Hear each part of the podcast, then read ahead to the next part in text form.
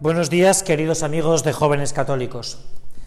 Ayer escuchábamos con asombro en el domingo de, Ramos, en el domingo de la Palma, como, se, como tantas veces pues habremos escuchado, después de haber disfrutado de esa procesión y de haber escuchado al romano pontífice, habremos escuchado con asombro al proclamar la palabra de Dios, pues el relato evangélico que siempre nos tiene que sorprender por, ver la muerte de Jesús, de muerte de Jesús en la cruz una muerte que, nos lleva de interrogantes y nos lleva de preguntas, pero sobre todo nos llena de admiración. Hay una pregunta que a mí me gustaría que, hoy nos enfrentáramos cada uno de nosotros y, es el porqué de la muerte de Jesús. El porqué de la muerte de Jesús. Por supuesto que cuando nos enfrentamos al madero, cuando nos enfrentamos a, a Jesús que le han traspasado, esos clavos que somos tú y yo, pues esa pregunta tiene que salir de nuestro corazón, de un corazón cristiano, de un corazón que se asombra ante, ante esa maravilla del amor de Dios que es clavarse la cruz. ¿Por qué has querido morir, Jesús? Esta es las respuestas a esta pregunta las podemos encontrar. Hay muchísimas respuestas a esta pregunta, ¿no? Sin embargo, hay una respuesta a esta pregunta que, leyendo a un gran autor espiritual como es Jean Corbon, a mí me, ha resultado sorprendente, ¿no? Me ha resultado sorprendente, sobre todo si, vemos toda la historia, toda la historia de la salvación. La respuesta a esta pregunta quería enfocarla y quería que la viéramos a través de la vida de Noé. Y te va a sorprender un poco, pero, a mí es que mm, me ha, me ha gustado este paralelismo que, que, yo he leído al leer esa primera alianza, o digamos, esos momentos de la primera alianza entre Dios y el hombre, y luego lo que pasa en el madero de la cruz. Fíjate que Jesús, que Dios, después de observar atentamente todo lo que ha hecho el hombre en los primeros años de la creación, maldice, maldice al hombre y envía el diluvio porque la tierra se ha quedado depravada y es violentada por, por el mal del hombre. Tanto es así que Dios tiene que enviar este diluvio para poder acabar con toda la especie humana y casi toda la especie animal, para que vuelva a haber un nuevo, una nueva tierra. Y es fruto del pecado del hombre. El hombre, Dios, al ver el hombre, se arrepiente en cierta medida de lo que ha hecho. Y, y tiene que casi empezar de nuevo, casi empezar de nuevo. El riesgo de la libertad de Dios. Y esto ya nos enfoca o nos lleva a el porqué, el porqué de la muerte de Jesús en la cruz, ¿no? El porqué de la muerte de Jesús, ¿no? El riesgo de la libertad. Jesús, y esto hay que enfocarlo o hay que verlo en unión con ese momento de la encarnación del Verbo, Dios ha querido jugársela en la encarnación por cada uno de nosotros. Mira, en el momento en el que Dios adopta o quiere ser hombre, quiere atravesar, y esto es lo que me parece a mí totalmente sorprendente, quiere vivir todo lo que el hombre va a vivir. Y entre otras cosas, quiere vivir la muerte. Y esto es, si no, no hubiese sido plenamente hombre, porque todo hombre tiene que morir. Y Dios quiere pasar por esto. Quiere pasar por esto por ti y por mí. Es el riesgo de la libertad llamado amor. Dios nos ama tanto que en el momento de encarnarse asume la plenitud del ser humano, la plenitud de ser hombre. Y eso pasa por ese trance por el que ninguno de nosotros nos gustaría pasar, ¿quién de los que está aquí quiere pasar por eso? Que es la muerte. Es, grandioso, por, es grandioso por parte de Dios, ¿no? Es, es de esas cosas que, que, uno no se da cuenta hasta que, se enfrenta con el dilema. El dilema de que para ver a Dios, que es la otra, la otra, para ver a Dios, Dios nos enseña que hay que morir. No ha habido ninguna persona que haya podido ver en plenitud a Dios que antes no haya pasado por la muerte. Ese ver cara a cara a Dios es pasar por la muerte. Y es que es verdad, nosotros tenemos que pasar por la muerte de nuestros pecados para poder contemplar cara a cara a Dios. Tenemos que superar los egoísmos, tenemos que superar las vanidades, tenemos que superar las curiosidades, tenemos que superar las envidias, tenemos que superar todas aquellas cosas que nos amargan el corazón, que nos impiden, como dice la bienaventuranza, poder ver a Dios.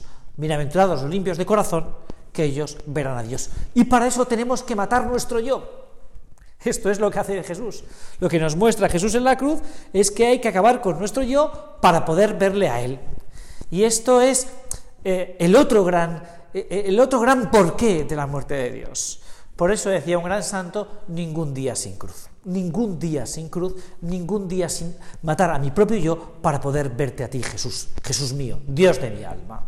Claro, esto es a lo que nos enfrentamos en estos días de Cuaresma, en estos días de Semana Santa que empezamos ayer, que empezamos ayer con esta procesión del Domingo de Ramos, con ese encaminarse a Jerusalén, como va a entrar triunfante Jesús, porque va a triunfar, la vida va a triunfar sobre la muerte. Esto es la, otra gran cuestión que, que nos enseña estos días de la Semana Santa. Y es que el único que ha vencido a la muerte ha sido Jesús. El dilema de la muerte tiene una respuesta en Jesús crucificado, porque es resucitado, porque resucita, porque resucita. Este es, es un mismo acontecimiento con dos momentos el momento de la muerte y el momento de la resurrección. Esta es la grandiosidad de la Semana Santa. Es decir, nosotros, y esto es lo que tenemos que estar muy convencidos los cristianos, es que seguimos a alguien que vive, que vive después de haber muerto. Por eso dice San Pablo, sin la resurrección vana es nuestra fe, pero es que con la resurrección del verbo, de la palabra, con la resurrección de Jesucristo, nuestra fe es verdadera, es verdadera. Por eso nosotros anunciamos un Cristo que vive, un Cristo que vive después de la muerte. Que es, es grandioso. Si tú y yo nos paramos ante esta gran verdad, es que no podemos salir de ahí, porque es el fundamento de nuestra fe. Hoy me llamaba un, chico de jóvenes católicos y me hablando del domingo de resurrección y le decía, claro, es que tenemos que celebrar con, con magnificencia, con grandiosidad, el momento, de, el momento de la resurrección del Señor, porque es la fiesta más importante de todo el año litúrgico, porque es la fiesta más importante de, de toda nuestra vida, que Dios, que Jesús, Jesús ha resucitado, que ha vencido la muerte, pero antes ha querido pasar por ella, antes ha querido pasar por ella. Y esto es un momento que nosotros nos tiene que llevar a, agradecer. Gracias Dios mío por haber querido morir para poder vivir. Y esto es otra de las cosas en las que nosotros nos tenemos que parar. La, maravilla de ese Dios que se entrega por la libertad del amor al árbol de la cruz. Al árbol de la cruz. Nos fijamos a veces en el dolor y en el sufrimiento de Cristo clavado en la cruz, en el que se ve a un Cristo que, esto es otra de las cosas que más nos sorprende, que nosotros nos alegramos de alguien que ha fracasado. No, nos alegramos de alguien que triunfa. De alguien que triunfa porque, porque vive, porque resucita. Es decir, para el pueblo judío es un escándalo, es un escándalo la muerte de Cristo en la cruz porque es seguir al fracaso.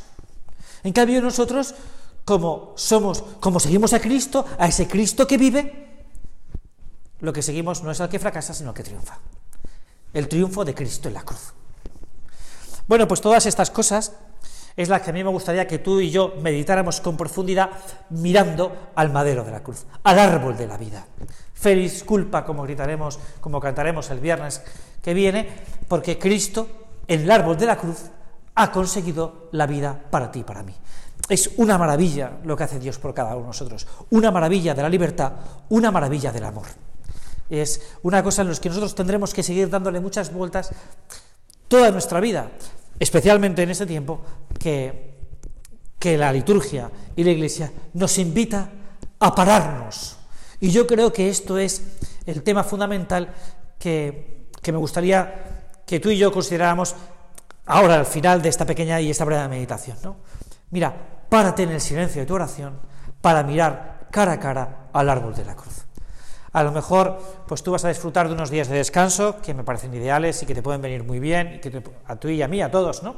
A lo mejor vas a desconectar un poco de las ocupaciones diarias y esto está muy bien. A lo mejor, pues tienes la suerte, además, de poder ir a unas procesiones, de poder ver por las calles de tu ciudad, pues al crucificado y todo eso me parece magnífico, pero o que vayas a los oficios de Semana Santa y que estén especialmente cuidados y es maravilloso, de verdad, pero lo importante es que tú y yo nos enfrentemos en el silencio y en el recogimiento de la oración a ese Cristo que te mira, que me mira, diciéndome, ¿y tú qué?